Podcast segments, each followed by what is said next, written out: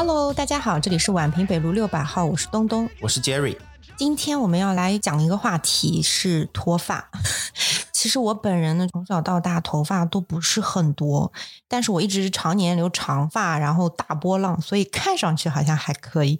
但是我经常跟人家说我三千烦恼丝大概只剩一千了，我就很担心，就是如果以后生完宝宝之后，我会不会变秃子？其实我头发也不多。我是觉得我是从大概二十几岁开始吧，就觉得发际线慢慢再有一点往后靠了，头发有点变细感觉。我好像是从小到大都差不多，但我爸妈头发也不多。哦，那你可能就遗传的因素嘛。对对对，然后我后来就发现，关于脱发这个问题，大家都是非常的焦虑，所以我们就想应运而生，就是做一期这个节目，就是关于脱发的一些原因啊，然后之后我们可以怎么做啊之类的。对，然后我也是正好看到一篇特别好的综述，嗯，它详细描述了整个头发的生理过程、它的生长脱落的过程，以及可能现在一些有效的防脱方法和它的原理。嗯，哎，那我先问一句，脱发到底能治吗？那威廉王子那也秃的不行。脱发可以治。哦，好的，那我先来问 Jerry 说，我们毛发有哪些分类呢？除了我们人体一些特定的部位，比如说嘴唇。比如说你的外阴就是龟头啊、阴蒂啊、内皮包板啊这些地方是没有长毛的，其他全身的皮肤都是有毛的。那毛发它其实分三种，它分为催毛那催三个毛，还有催毛猪，对，还有毫毛和硬毛，硬毛也叫做中毛。催毛我们的汗毛嘛，嗯，然后毫毛一点对是吧？对，毫毛就是我们的眉毛或者睫毛，嗯，然后中毛或者说硬毛它就是我们的头发。哦，好的好的。那我们毛发的结构大概是怎么样的？它不可能只是一个单纯的毛干嘛？对，就我们首先肉眼看到的就是毛干嘛，然后它就因为露在头皮外面，但是它其实是微观观察的话，它是由角蛋白一层一层堆叠而成的，像一个小宝塔一样的。头发的韧性其实很强的，你知道吧？就是如果你拉头发的话，其实很难拉断。你可以把头发拉下来，但是你要把头发拉断是很难的。所以它脱发都是从根部脱的，它不是中间脱的。对对对，而且有个冷知识，我们亚洲人的头发它是最坚韧的啊？是吗？对，而且头发的生长速度也是名列前茅啊。但是比较可惜，就是亚洲人的头发密度是最低的。亚洲人每平方厘米他只有一百五十四到一百六十二根头发，黑人他有一百四十八到一百六十九根头发，白人他有二百一十四到两百三十根头发。所以白人的。密度是最高的，对白人的头发密度是最高的，金发尤物，感觉那个头发特别多。对对对对对，那这里就牵扯出另外一个结构毛囊了嘛。毛囊它就是像一个袋子一样的，它里面有丰富的营养物质来供应毛母细胞。毛母细胞它就是专门生长毛发的干细胞，它会不断的进行分裂分化，然后构成我们头发的各种细胞，什么角细胞啊、色素细胞这些。那毛囊它周围还有一些其他结构，比如说皮脂腺、立毛肌、真皮组织、脂肪组织、汗腺、神经和毛细血管。那听友啊，如果你旁边他有男朋友有男朋友在的话，你可以去看一下。他如果头发比较短，你可以看一下他的后头皮、后脑勺的头皮，就是你可以看到每个毛囊里面其实不止一根头发的。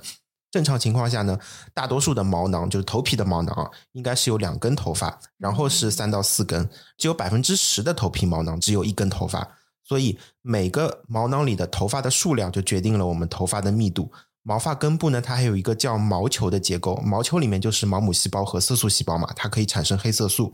这个色素细胞呢，它可以注入到毛干的角蛋白，然后决定了我们头发的颜色。就虽然我们可能各个人种之间头发颜色差异很大，但是有的人可能颜色深，有的人可能颜色浅，但是只要他们没有白化病那个突变，就是头发里面都或多或少都是有黑色素的。那下面就谈到一个对脱发影响比较大的另外一个结构，就是皮脂腺。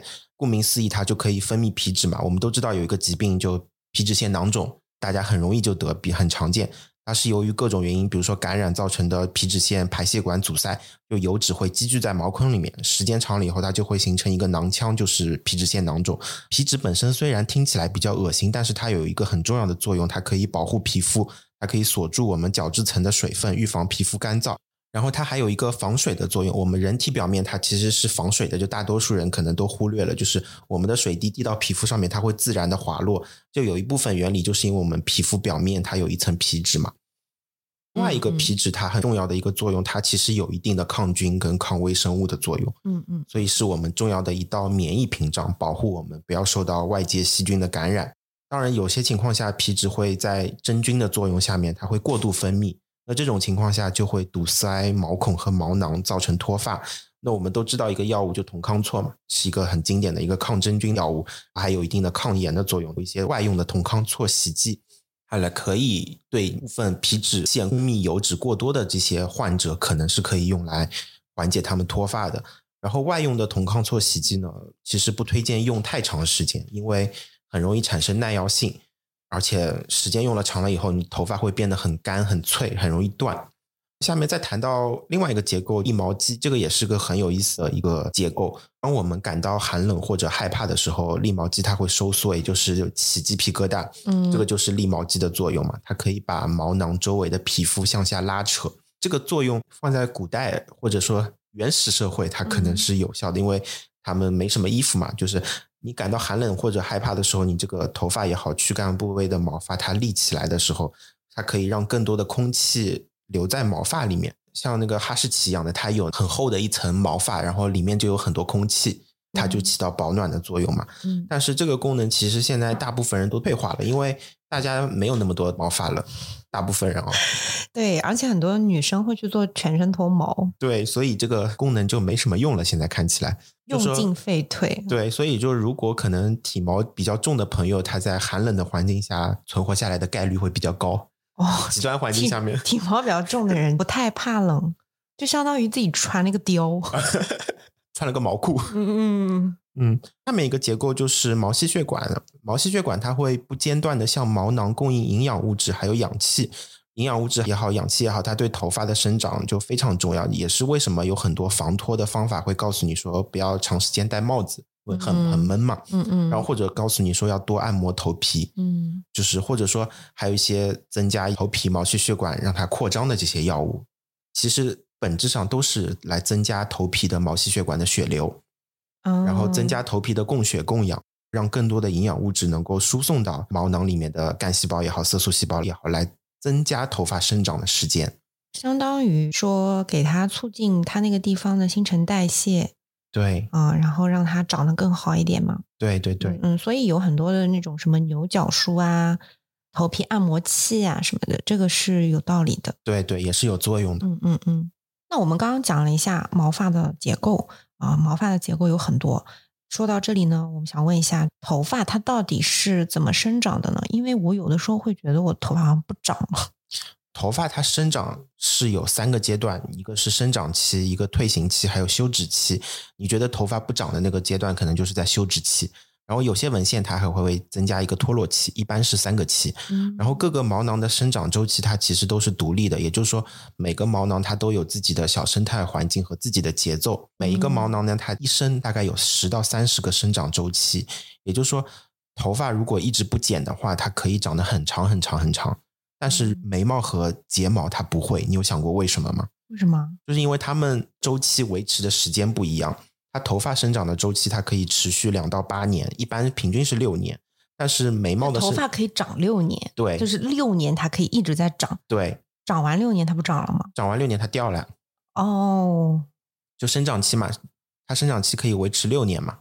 但是眉毛的生长周期它只有两到三个月，就是两到三个月里面它一直在长。对它两到三个月以后它就掉了哦，对，然后所以不同部位的毛发它生长周期不同，所以就为什么有的毛发它可以长得很长很长，有的就只能很短嘛。嗯，但是很遗憾的就是我们随着年龄的增长，头发的生长周期会越来越短，嗯，所以会觉得头皮头发稀疏。嗯，我们正常人其实大概是有十万根头发，正常的脱落速度大概是在一百到一百五十根每天。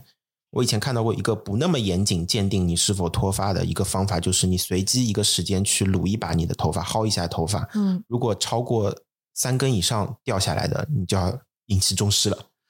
我感觉我一天能掉三百根。嗯，到了退行期嘛，退行期就是生长期跟休止期的过渡，这个时间大约持续两周。这个时候毛囊会发生退化，然后毛球内部的一些细胞会发生凋亡，毛囊也会收缩，它只有到生长期的三分之一。再之后就是休止期，头发的休止期大概持续两到三个月。正常头发生长期与休止期的比例大概是十四比一到十二比一，就是说头发正常生长的比例跟不长的比例，跟它在休息的比例是十四比一到十二比一。会由于各种原因，比如说甲状腺功能障碍啊，或者一些什么内分泌内分泌的问题，然后会因为一些什么外伤导致你内环境的变化，会导致过早的由生长期进入到休止期。也就是说，如果我甲状腺有问题的话，我可能也会掉头发。对，这个就叫做休止期脱发。就我们很多产后的人会有休止期脱发。如果他去看皮肤科医生的话，会告诉你这个诊断，就是因为你产后整个雌孕激素的一个下降，嗯嗯嗯，导致你这个脱发。一般我们诊断为休止期脱发的这个比例大概是八比一。嗯嗯嗯。所以我们常说的什么雄脱啊、雌脱啊、斑秃啊这种情况下的脱发，它的生长期与休止期脱发的比例大概是六比四或者五比五。严重的可能在休止期的头发超过生长期的头发这个比例。在休止期的时候，头发它是逐渐从根部逐渐退退退退到头皮表面，慢慢掉下来。这时候干细胞它也不再向毛干供应角细胞了，毛囊渐渐萎缩，头发就渐渐渐渐就掉了。它会在已经掉的那个毛囊的附近，它再去长一个新的生长期的毛球，慢慢长成一个新的头发。这个旧头发的脱落的同时，这个新头发逐渐逐渐长出来，把它顶出来，然后再进入一个新的循环。当然，这个过程中还需要一些激素信号的刺激，来刺激毛囊中生成新的毛球。那因为有很多的产后的妈妈，她产生一个很明显的现象，就是会有脱发嘛。嗯啊，然后还有一些男性，他可能有一个脱发之后，要给他这一点这种非那雄胺什么的，抑制雄激素分泌。那也就是说，激素和我们脱发的关系是不是非常的强关联呢？对的，我下面可以跟大家介绍几个跟脱发比较相关的这些激素。第一个，前面东东有提到的雄激素。大家肯定都有被科普的，特别是一些脱发的男性，他肯定都知道双氢睾酮 DHT，嗯，就是它会引起脱发。如果大家有兴趣，可以把这段听完，就是我再把这个 DHT 引起脱发的原因，还有一些最新的进展跟大家分享一下。DHT 也就是二氢睾酮，它是在睾丸当中产生的，然后效力大概是睾酮的五倍。睾酮它到 DHT 的转化呢，它是通过一种先天性五二法还原酶这个酶来完成的。那 DHT 它是怎么造成脱发的呢？DHT 它相当于一个头发生长周期的加速剂，它相当于按了一个快进的按钮。然后每个人由于遗传体质的不同，它分泌的睾酮可能在身体的某些组织经这个还原酶的作用，它形成了这个 DHT。有的人啊脱发部位在前额，有的人在头顶，有的人在什么后枕部，就是因为遗传的关系不同，导致它这些毛囊的基因的一个表达不同。那脱发部位的雄激素受体，它的活性跟密度更高，又有大量的五二法还原酶，它能使更多的睾酮转化成 DHT，加速这部分地方的头发它有生长期进入休止期，会会让毛囊慢慢慢慢变小，然后头发逐渐逐渐变细。但是这里就有一个很 tricky 的地方了，就是说男性的胡子其实也是雄性受体活性比较高的地方。嗯，青春期的时候其实可能男生没有什么络腮胡，但是到了青壮年，他的络腮胡越来越厉害。因为随着年龄的增加，它这个 DH 水平上升了，胡须它会越来越茂密，就是因为面部雄激素受体它对 DHT 的运作模式，它跟头发是不一样的。头皮它是雄激素受体越多，它头发越少，头发越要掉。但是脸上它跟躯干部它都是雄激素受体越多，它毛发越旺盛。所以你看，为什么就是有些男的，你觉得他男性特征很明显，他可能有秃头，但是他相对的毛发很旺盛，胡须很茂密。就是这个原因，嗯，但是从另外一个角度来说的话，脱发是不是一定跟 DH 水平之间有关系？嗯，专家还在有争议，就是他们之间的必然联系是不是这样？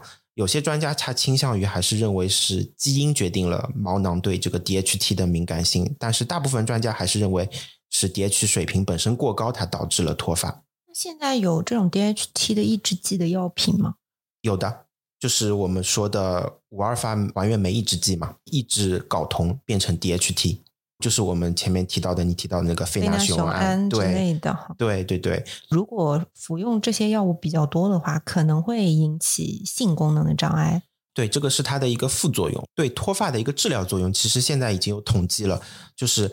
嗯，使用非那雄胺在正确的剂量下面，它是能够增加百分之二十的发量。对于雄脱的患者来说啊，而且是对百分之九十的人都是有效的。你说的副作用，它的性功能下降，其实如果是在一个合理的剂量范围内，还是可控的。嗯，对，而且是可逆的，就是你停止服用这些药物之后，作用会消失，对，会好一点。而且国外其实已经上市了外用的非那雄胺，涂在头皮上的非那雄胺，而且之前我在抖音上面有刷到过那个海南的博鳌乐城，嗯，好像已经可以有，也可以买到了，我不知道现在能不能买到。嗯，就是我之前是看有这个报道。外用的有效率会不会比口服的要低？副作用会小一点。哦，副作用小一点。对对对。嗯嗯。然后还有一种还原酶抑制剂就是杜那雄胺。嗯。杜那雄胺它是更高强度的一个五阿尔法还原酶抑制剂，因为五阿尔法还原酶它其实它有三种同工酶，一二三型。这里可能比较无聊，有兴趣就听完，没兴趣就快进。嗯。非那雄胺它是可以抑制二型跟三型，我们头皮上面主要是二型。嗯。杜那雄胺它还抑制了一型。它三型都可以抑制，一型它因为是具有生殖活性的，如果你用杜那雄胺的话，它副作用比非那雄胺要强很多，它会显著的影响性功能，而且会影响生育功能，造成少弱精。嗯而且最新的研究发现，就是杜那雄胺还有一定的前列腺癌的风险。哦，刚刚我们讲的是雄激素嘛，雌激素呢？雌激素的话，就是科学家其实有对女性她。整个怀孕、产后、更年期头发的数量和质量做过观察嘛？科学家还是认为雌激素它对头发是有保护作用的。他们发现，就是女性孕期其实她头发的数量是很多的，就是头发比较茂密，而且头发质量比较好，但是。产后，它雌孕激素一个急速的下降，就会造成我前面说过的产后的休止期脱发。嗯，然后更年期的脱发其实也是一样的道理，就是更年期整个一个雌激素水平的一个迅速下降，头发生长周期就缩短，它头发的密度和直径也下降，所以有些老年女性她看起来头发更加稀疏嘛。但是有一些新的研究发现，就是相比雌激素跟雄激素的水平，两者之间的比例可能对脱发更重要。就比如说雄激素，它的水平如果是两个人是一致的话，雌激素水平更低的女性，她更容易脱发。嗯嗯，有一个研究，它本来是想观察避孕药。我们知道避孕药其实本质上都是一些雌孕激素，对他想观察它对女性痤疮的这个影响，就是能不能治疗女性痤疮。然后研究人员发现，哎，服用了避孕药的女性，她在改善痤疮的同时呢，百分之八十的女性她脱发的情况也有改善。嗯，当然了，这个只是一个小样本的观察性的研究，但是给我们提供了一个思路，就可能增加雌激素跟雄激素的比例。可以解决脱发问题，就是你把你的雌激素水平稍微提高一点，可能可以解决这个问题。嗯嗯嗯。另外还有一个就是我们前面提到的，就甲状腺素嘛。甲状腺不管是你功能亢进也好，甲状腺功能减退也好，它都会引起脱发。就这种脱发的类型，它就属于弥漫性脱发，它还伴随着全身的体毛的脱落，比如说阴毛啊、腋毛也也好，它都会脱落。就是因为甲状腺激素它也是能够动员毛囊中的干细胞生长的，它是起到一个信号刺激的作用。甲状腺素过高过低，它都会影响毛发的生长。所以，如果有一个弥漫性脱发的一个情况，建议最好去医院检查一下甲状腺功能。嗯，就是说，我们如果我们的甲状腺功能出现了问题，它不只是脱发，它其他的地方的毛发也会掉下来。对对对，也会变得稀疏。可能对对对。那我们刚刚因为有讲到说，使用避孕药可能会减缓脱发的问题。那我们这里呢，还要再说一下，如果是要想要达到这样的目的，还是不建议就是贸然使用避孕药，因为避孕药还是有很多风险的。对，这个只是目前的科学研究的探索，还没有落到真正临床上面的处方跟用药。对对。那我们刚刚有讲了有很多原因嘛，可能雌激素啊，或者雄激素啊，或者是我们甲状腺激素。那么刚刚讲了这么多原因，还有一些毛发结构等等，那我们就讲到一些比较。关心的话题就是我们脱发的话要怎么治疗呢？脱发的治疗来说，目前最有效的治疗脱发的方法就是用米诺地尔。我也买过，对米诺地尔的销量还蛮好的。但是米诺地尔在网络上买的话，它其实是有不一样的剂量和浓度。对对对。然后女性和男性也会有一定的区分。对，其实可能有些听众不熟悉米诺地尔的话，可以先介绍一下，就是它本身是一种治疗高血压的药物，它是可以通过。舒张血管来降低血压的嘛，嗯，然后它可以增加流向毛发的这个血流，嗯，然后特别是头发，所以米诺地尔它是能够除了减缓头发的脱落，还能减少其他地方毛发的脱落，也就是说你可能其他地方的毛也变得越来越茂密。但是米诺地尔，你刚刚说的这个是口服的吗？外用的也有可能一部分吸收入血。哦，就是说我如果涂在头皮上面的话，它可以吸收入血还是进血液屏障，然后之后我其他地方的毛发它对也可也会减少脱落。，对，因为市面上面其实我们买到的米诺地尔都是外用的嘛，嗯就是其实有研究过百分之二浓度的跟百分之五浓度的，它治疗脱发的一个效果怎么样？嗯就是说研究发现，它你用百分之二的米诺地尔一天两次，跟用百分之五的米诺地尔一天一次，它的效果是一样的。嗯，但是浓度比较高的米诺地尔，它更容易经由头皮吸收入血液，所以可能造成一些副作用。就是别的地方的毛也多了。对，但是还有一些其他的副作用，比如说，因为它毕竟是一种降压药，嗯嗯，然后它会可能造成你水肿，然后嗯头晕，嗯甚至还有一些会高泌乳素促血症，嗯，然后还有嗜睡，然后还有性欲下降，降低多巴胺的水平。那我其实还看到蛮多人，比如说小红书上面就会有人用滚针或者一些微针，先把头皮刺破，再喷米诺地尔。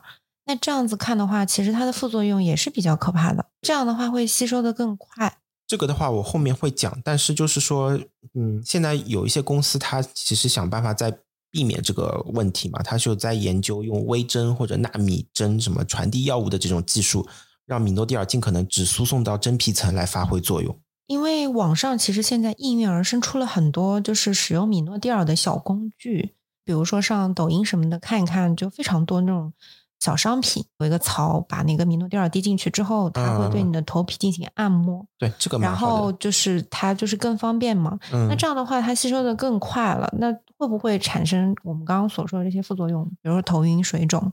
嗯，这个是在剂量可能比较高的情况下，或者说你超过它说明书使用的嗯范围的情况下，嗯一般情况下这个副作用都是可控的。嗯，因为它毕竟是一个 OTC 药物，所以它的浓度也好，它的剂量也好，都是控制好的。嗯，那可能大家安全起见，还是从低剂量开始吧。对对对，还是从比较低的一个浓度开始。嗯嗯嗯第二个方法就是我们听友群里有有个女性听友提到的一个叫 PRP，就是腹极血小板注射的一个方法。PRP 我可以跟大家科普一下，就是不同部位它注射 PRP 都有不同的疗效。比如说欧美它是有用 PRP 注射到卵巢里面来做一个卵巢保养，提高卵泡跟卵子的质量。嗯嗯嗯嗯，还有比如说东东可能比较熟的，就是关节腔也可以注射 PRP，、然后来治疗关节炎、关节疼痛。嗯但是这个 PRP 注射其实还是有一些安全性问题有待讨论。它其实跟干细胞注射一样，它有一定的肿瘤风险。嗯，就目前还没有一个很好的一个安全性的一个回访一个研究，临床试验已经做完了，它没有临床试验。他没有做。对，嗯它就是有一些小样本的一些研究，它可能觉得有效。嗯，它原理其实就是先抽你一定的血嗯，把你一些血液抽出来，然后它放到那个加速器上面旋转分离，把血小板分离出来，嗯然后血小板它再把这个分离出来的血小板溶解到一个溶液当中，再把这个溶液再打回到比如说头皮也好，卵巢也好，是一个干细胞回输。它是血小板回输。嗯嗯这些血小板它其实有比较丰富的营养物质，还有一些细胞生长因子，它就可以促进你打进去的这个组织的生长代谢。嗯听友群说的那个方法，头皮注射嘛，他说要两千块一次，还是蛮贵的。嗯，但是我很遗憾的，植发也很贵啊，它一个毛囊也要。对看到的这篇综述里面，他说研究发现，嗯，用这个 PRP 头皮注射的生发效果，它有性别差异的，男性效果可能比女性要好。嗯当然了，现在还没有明确的临床上面的大样本的证据证明 PRP 注射是有效的，嗯所以不推荐大家去轻易尝试。嗯，而且在国内的话，可能可以做的地方也没有很多。可能有一些植发机构或者什么头皮保养的机构可能会有，我我我也我也不是很清楚不。太清楚，还是慎重。对，还是慎重。那第三个方法，东东前面提到的，他用滚针、用嗯微针嘛，原理跟水光针、黄金微针很像嘛，它是可以重新激活处于休止期的这个毛发干细胞，然后让它们再重新回到生长期，就是通过一个比较小的机械性的小的损伤，然后造成一个低水平的炎症来刺激细胞再生。然后这个微针它对性别是没有差异的，男女都有效，而且长的微针它比短的微针是更有效。但是更痛。就是但是更痛，但是也更有用嘛。就是你前面说的用微针搭配米诺地尔来生发，确实是有效果的。对，因为我有一些患者试了，就是效果还是蛮好，特别是你短时间内的一个快速的脱发，就是用这个的话，效果还是比较不错的。嗯嗯嗯，对的，它有一个特别好的点，就有些秃头长期秃了很久了，文章里面它叫做 dead zone，这种头皮已经很久没长过头发了，区对无人区，它可以用这个方法，它可能可以让它再长出来。啊，但是时间比较久，就文件当中说它要用到三十到五十周，三十到五十周哦，对，很长很漫长，还是蛮漫长的。嗯，有一点就很可惜，就是你使用米诺地尔长出来的头发，也可能因为停用米诺地尔而脱落。哦，就是说你要长期服用，长期使用管理，对，长期管理，就药不能停。但是我觉得脱发的人对于长头发这件事情，其实他抱的希望不会特别大。但如果有一个有效的方法的话，那让他坚持，我觉得也不是很难的。嗯，是的。然后其他影响我们头发生长物质的，就是有一个叫做 PDE 磷酸二酯酶，在我们压力比较大的时候。它的 PDE 水平会上升，这也是导致我们脱发的原因之一。压力大了容易掉头发。对，压力大了就压力性脱发嘛。我们以前考试周的时候，考执一的时候，头发一把把掉。对啊，嗯，毕业论文的时候。嗯哼，对，嗯，它这个酶其实它是一个很基本的一个酶，它可以参与我们细胞的分解代谢。我们一个其实很有名的一个 PDE 五抑制剂，就可能医学部的小伙伴会比较熟，就是他达拉非，就或者男性听友会比较熟，治疗阳痿的 ED 的，嗯，小药丸。对，那再说回这个 PDE 药，我们有研究发现，其实咖啡因是可以抑制 PDE 的，是喝咖啡可以防脱发。对我来跟你讲明白这个当中的原理。咖啡因它可以抑制 PDE，提高 IGF-1 的水平。IGF-1 我以前提到过，就是它是胰岛素样促生长因子，它可以刺激细胞生长，当然也能刺激头发生长。PDE 它会抑制 IGF-1，PDE 越高，IGF-1 水平可能会越低。也就是，所以我们前面说的压力要比较大的时候，这个 PDE 水平高了，我们的 IGF-1 水平就会下降，头发就会掉。嗯，你前面说的喝咖啡可能不一定有效。但是外用一些含有咖啡因的乳膏或者一些外用的咖啡因，它可能是有效的，因为你喝咖啡这个剂量太小了，而且代谢还是比较慢，才能到这个头皮。对，主要是口服的咖啡因，你真的供到头皮的没有那么多。如果要大剂量的话，可能它其他的不舒适也会随之跟上来。对，但是嗯，话说回来，就是这个方法目前只是停留在探索阶段，有有一些文献报道。就说呀，外用的咖啡因可能有效，但是我们还不清楚它到底有效的剂量是多少。嗯，就只能说这个方法可能有潜力，但是目前还没有一个临床的很明确的证据。话又说回来，它相比米诺地尔，就是这些什么可能造成头晕啊、水肿啊这些副作用，外用的咖啡因它相对来说安全性还是比较高的，副作用也比较少啊。对，那我现在听下来的话，其实除了米诺地尔，还有。贝纳雄胺这类的药物，其他的很多的防脱发的一些手段和药物，其实都还在探索期。对对对，数据也是不足的。对，数据也是不足的。我这边还可以分享很多其他的一些可能有效的一些细胞因子，就是我前面提到的那个 IGF one 嘛，IGF one 它其实里面说的也是生长因子。现在其实我们可以通过注射生长激素来提高 IGF one 的水平。嗯，然后但是注射生长激素来生发也是超适应症的，也是临床上面禁止的。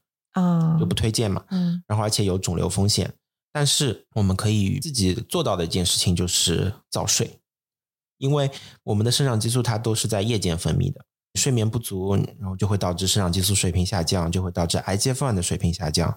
基于这个原理，你的头发也可能会更少。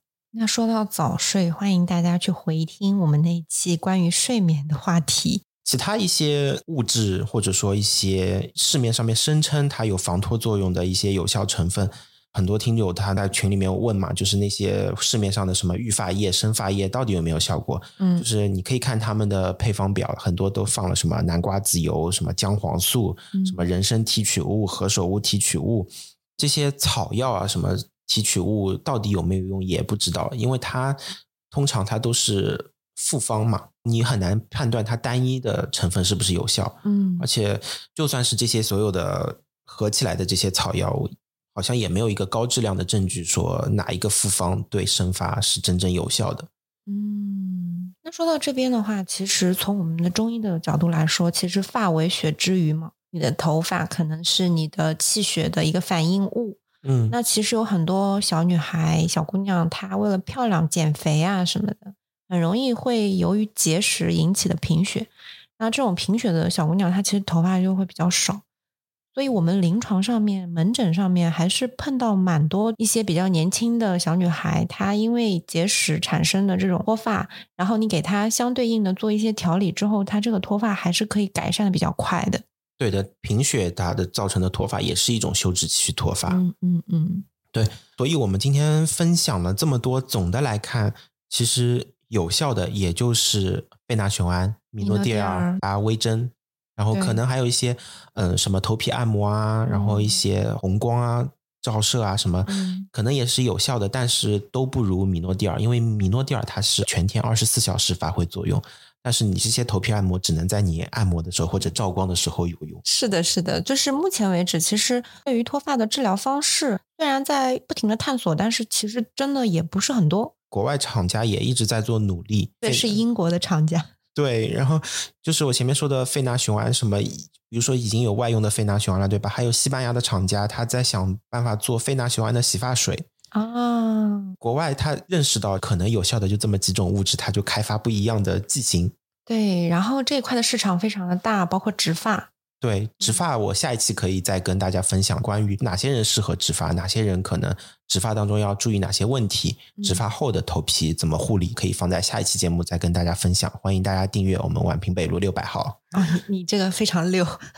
总之呢，就是如果要防止脱发，大家还是要早睡早起，防止自己的压力过大。呃，然后如果在呃一些极端情况下产生的脱发，请大家赶紧就医，它其实可以挽回的余地还是比较大的。对，当然了，还有一种不可挽回的脱发，我们说的瘢痕性脱发，这种原因是比较罕见的。当然，百分之九十九以上的都是非瘢痕性脱发，就我前面说的雄脱啊、雌脱啊。瘢痕性脱发是指瘢痕性脱发是指一些免疫的因素啊，然后导致的你这个毛囊的完全的坏死，就再也长不出来了。这种情况非常罕见，就是有一种疾病叫 CCCCA。